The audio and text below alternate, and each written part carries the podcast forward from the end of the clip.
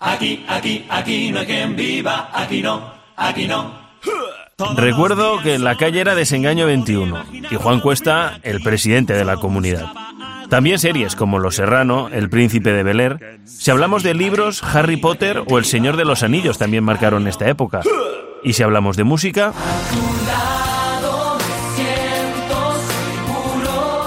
como se dice vulgarmente, para gustos colores, pero creo que nadie olvida la que se lió en España con la primera edición de Operación Triunfo.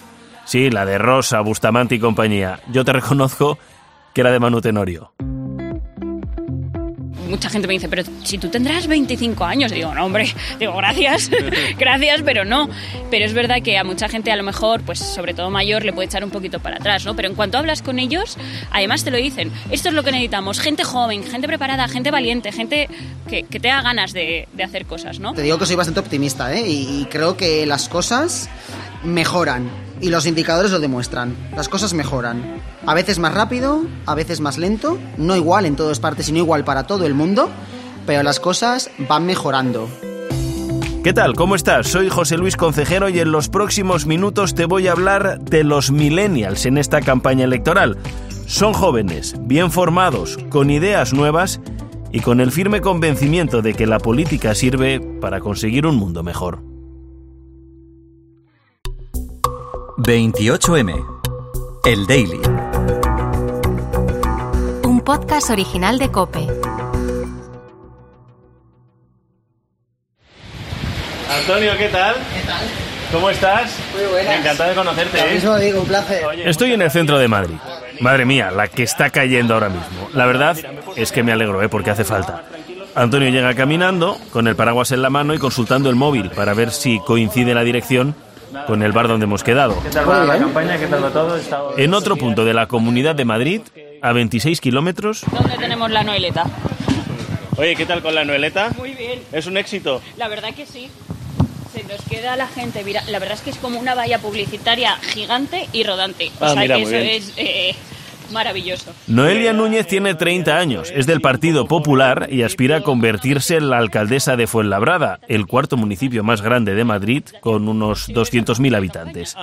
Antonio Giraldo también tiene 30 años.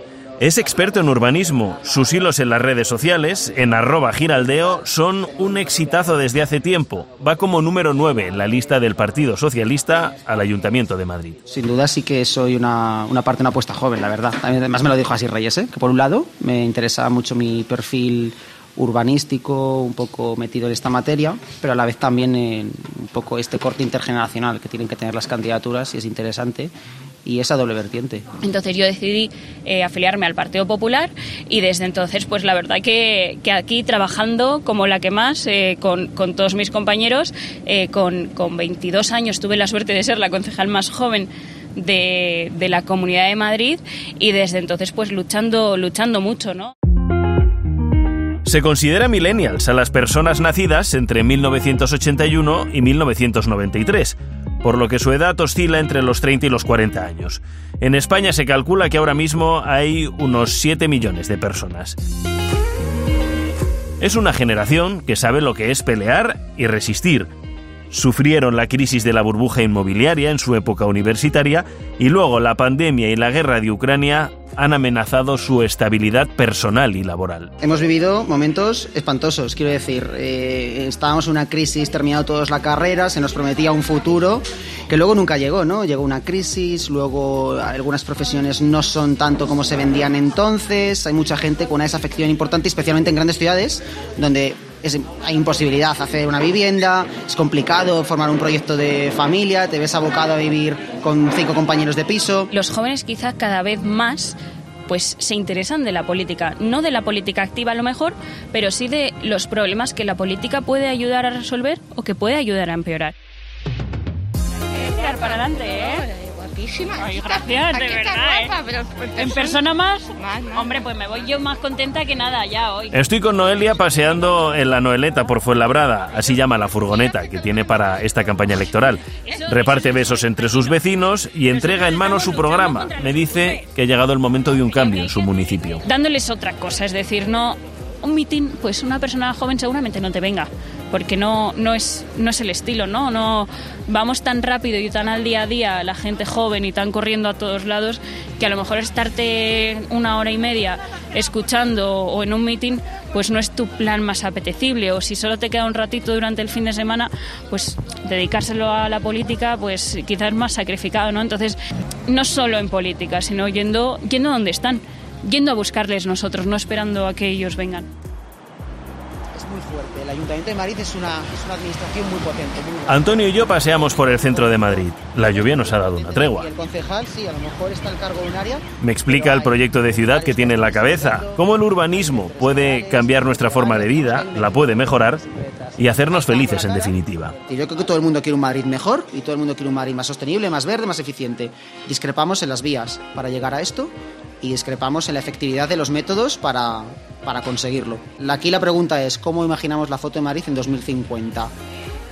Y es un poco lo que siempre me gusta decir, ¿no? Las críticas, si son constructivas y además son útiles, yo creo que es un enganche de empatía para muchas personas, incluso que por un, en un momento dado podrían estar están de acuerdo con lo que estás diciendo, pero si entras en ese tono de es que todo está mal, te, desconectan.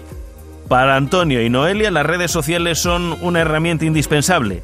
Les permite explicar las cosas, estar en contacto con los más jóvenes, saber lo que les preocupa y sobre todo recuperar a aquellos que han dejado de creer en la política. Pues ahí en las redes sociales, y ahí yo me apoyo bastante en ellas, y además por eso las defiendo tanto, porque no son un fin, son un medio y como medio como tal sirve para llegar a la gente y llegas a un montón de gente que jamás va a aparecer en un meeting, pero que eventualmente te, entendería lo que le estás contando, incluso te, te, diría, pues tienes mi confianza. Al final, quien tiene la cara puesta en las redes sociales o el nombre puesto en las redes sociales soy yo, entonces no quiero que nadie responda por mí porque nadie va a responder por mí mejor que yo.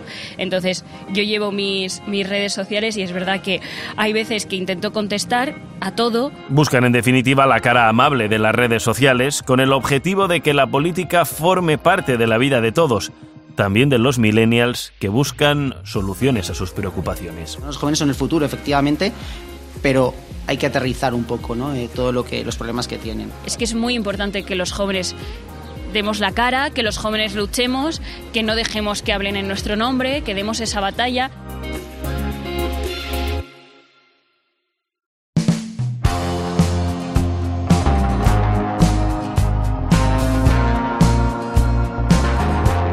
Estamos en campaña electoral y en nuestro país está surgiendo una generación de jóvenes que creen en la política como vehículo para conseguir un futuro mejor. Una política amable, cercana, sin gritos, explicativa, en la que los acuerdos y el respeto al de enfrente son fundamentales para conseguir los objetivos. Antonio Giraldo y Noelia Núñez son el mejor ejemplo de que algo está cambiando. Se empiezan a derribar los prejuicios. Los jóvenes quieren más soluciones y menos confrontación. Es solo el principio, pero si es una declaración de intenciones, creo que el futuro de la política está en buenas manos en España. 28M. El Daily. Un podcast original de Cope.